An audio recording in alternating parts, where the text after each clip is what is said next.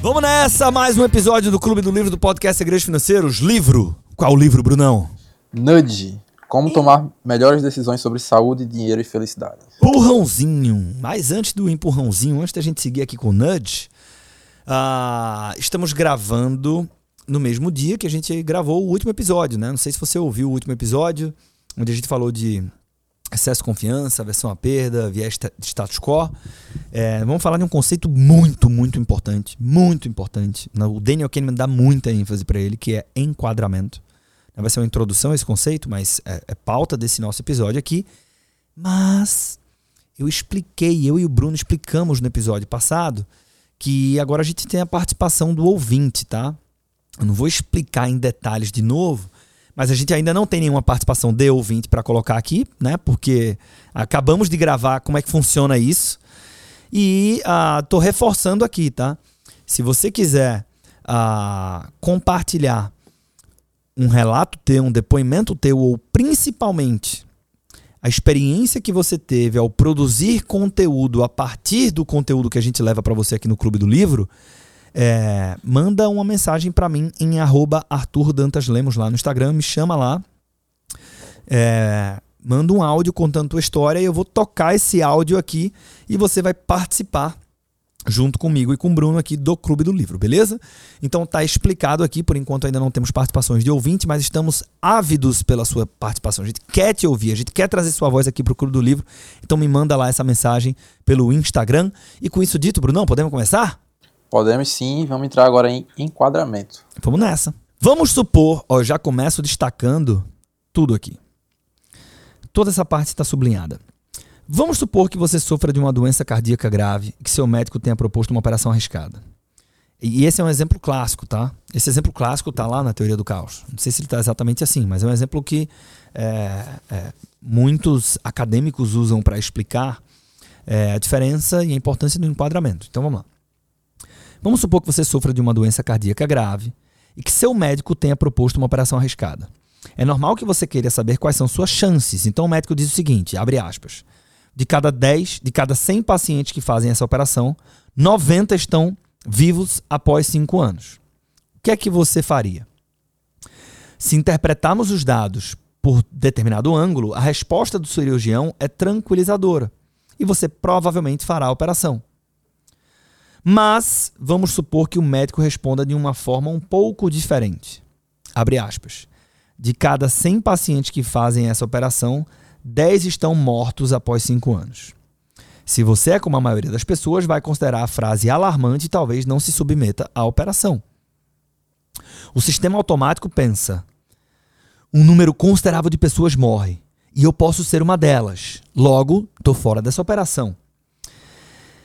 E aí só uma observação, né? Nos dois, a taxa de sucesso é de 90% e de insucesso é de 10%. Mas a forma como o médico falou mudou. Ele enquadrou de uma maneira diferente, tá? Então é o seguinte, uh, em diversos experimentos as pessoas reagem de forma muito diferente ao saber que 90 em cada 100 estão vivas, em comparação com 10 em cada 100 estão mortas embora o conteúdo das duas frases seja exatamente o mesmo. Até especialistas estão sujeitos aos efeitos do enquadramento. Quando médicos recebem a informação de que 90 em cada 100 estão vivas, é mais provável que recomendem a operação do que se descobrissem que 10 em cada 10 estão mortas. E tem uma pesquisa que respalda isso aqui, tá? Eu não tenho anotado no meu livro quem é que fez essa pesquisa aqui, mas tem uma pesquisa que respalda ah, até mesmo os médicos sendo influenciados pelo enquadramento, nesse exemplo aqui. O conceito de enquadramento é importante em diversas áreas. Quando os cartões de crédito começaram a se popularizar como formas de pagamento nos anos 70, alguns comerciantes queriam ou quiseram cobrar preços diferentes em dinheiro e cartão. As empresas de cartão de crédito costumam cobrar um pequeno percentual de cada venda do comerciante, né? Você deve imaginar isso.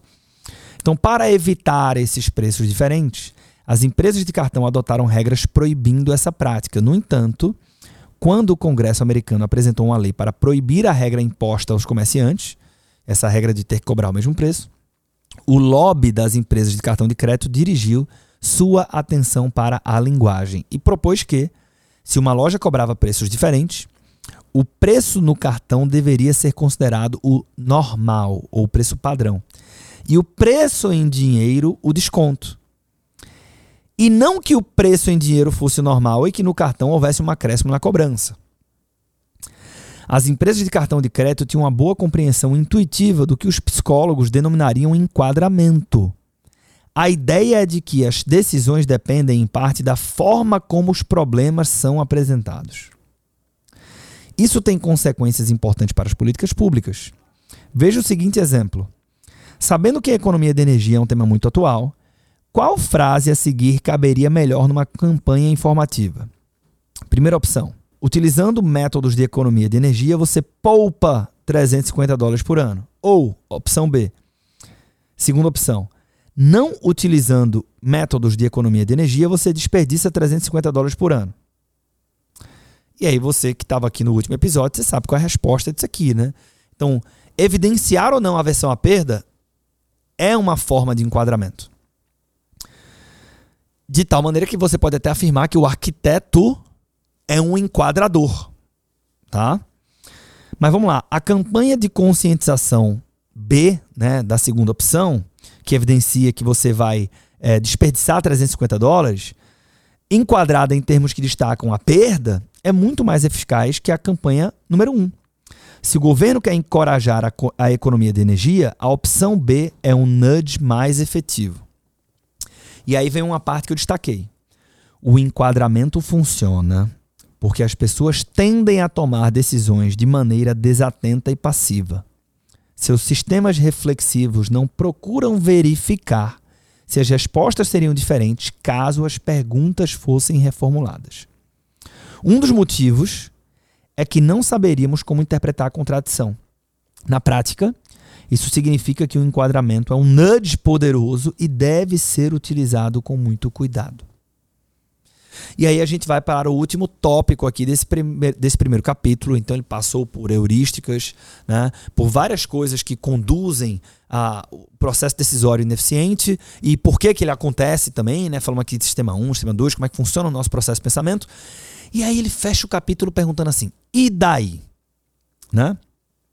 E esse primeiro parágrafo da resposta do e daí, né, inclusive eu também destaquei, ele diz assim, ó: nosso objetivo neste capítulo foi oferecer um breve panorama da falibilidade humana. O quadro geral mostra pessoas atarefadas, tentando ser bem-sucedidas em, um mundo, em um mundo no qual não podem se dar ao luxo de refletir sobre cada escolha que fazem. As pessoas então adotam regras básicas que às vezes as deixam desorientadas. Como são pessoas ocupadas e dispersas, aceitam passivamente as perguntas feitas em vez de tentar, de tentar determinar se suas respostas seriam diferentes caso as questões fossem formuladas de outra maneira, que é a questão do enquadramento que a gente acabou de ver. Em suma, ou seja, em resumo, segundo o nosso ponto de vista, as pessoas são influenciadas por nudges. Suas escolhas, mesmo as mais importantes, são influenciadas de formas imprevisíveis em um enquadramento econômico padrão. Eis aqui um último exemplo para ilustrar essa situação. Uma das vias urbanas mais belas do mundo é a Lake Shore Drive de Chicago, que percorre a orla do Lago Michigan, o limite oriental da cidade. Ela oferece vistas fantásticas do horizonte deslumbrante de Chicago. E um trecho da pista tem uma perigosa sequência de curvas em S. Muitos motoristas não levam a sério o limite de velocidade de 40 km por hora e causam graves acidentes. Recentemente, porém, a cidade começou a empregar um novo método de estimular os motoristas a reduzir a velocidade. No começo da curva perigosa, os motoristas encontram, pintadas na pista, uma sinalização advertindo sobre o limite de velocidade. Depois, uma série de listas brancas. As listras não oferecem qualquer informação tangível. Tá? Não são quebra-molas, são apenas listras. Mas elas enviam um sinal visual aos motoristas. As primeiras listras são bem espaçadas entre si, Mas quando os motoristas chegam à parte mais perigosa da curva, as listras ficam mais próximas uma da outra, dando a sensação de que a velocidade está aumentando. Quando na verdade não está. O instinto natural do motorista é diminuir a velocidade.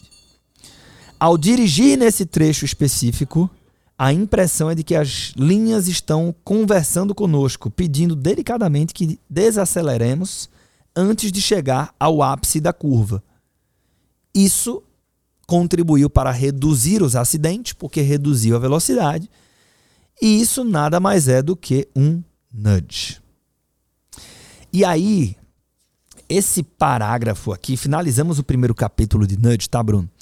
Esse parágrafo que ele começa respondendo, e daí? E ele fala que, velho, a gente quis aqui mostrar que as pessoas estão ocupadas, confusas, que não, não, não, não questionam as perguntas que chegam e tal, não sei o que. E por isso, por tudo isso, a gente é, é, é, toma muitas decisões equivocadas e que nós podemos nos beneficiar de um nudge. Quando ele está falando isso, eu anotei para mim o seguinte: o seu ponto de vista depende da vista, que muitas vezes não é controlada por você, apesar de ser o seu ponto de vista. Então fica aqui um grande finale para esse belíssimo capítulo. E para a gente finalizar esse belíssimo episódio, vou deixar aqui com o querido Bruno a responsabilidade de trazer aqui qual é a frase do episódio de hoje. Eu acho que é essa frase daí. Essa frase aqui? Sim. Então, vamos lá. O seu ponto de mas essa aqui não é de Richard Taylor, mas vamos nessa. O seu ponto de vista depende da vista que não é controlada por você, né? É... Deixa eu ver se tem alguma coisa aqui que não, essa aqui, essa aqui dá para, essa aqui é uma boa frase. Essa aqui dá para produzir conteúdo, não, é, Brunão? Sim, sim, com certeza. Pois bem, então temos uma frase do dia. Ah, o nosso convite é que você, em cima dessa frase, é, produza né, algum conteúdo. Não precisa ser um conteúdo de venda, pode ser um conteúdo de nutrição, né? É, é, compartilhar um pouco do que você aprendeu nesse episódio, somado a conhecimentos e conteúdos que você já tem. E depois também manda um áudio para mim lá contando essa experiência, se teve alguém que interagiu com você, se foi bacana, se não foi, se foi frustrante, se gerou uma venda, se gerou cliente. É, traz o seu depoimento, manda um áudio para mim lá em arroba Arthur Dantas Lemos, que quem sabe nos próximos episódios aqui do Clube do Livro no momento da participação do ouvinte, que é no início do episódio, eu não coloco seu áudio aqui e você efetivamente participa do nosso podcast. É isso, Brunão? É isso daí. Vamos agora para o segundo capítulo do livro, que tem como título Resistir à Tentação. Muita Esse coisa é muito boa bacana. Também. Aqui a gente fala de ingenuidade temperamental, que é um conceito super importante do George Lowenstein e também sobre problemas de autocontrole, tá? Então, para quem gosta de finanças comportamentais, o capítulo número 2 é imperdível e nós vamos começar a conhecê-lo a partir do próximo episódio. Forte abraço, obrigado pela sua companhia. Até mais. Thank you.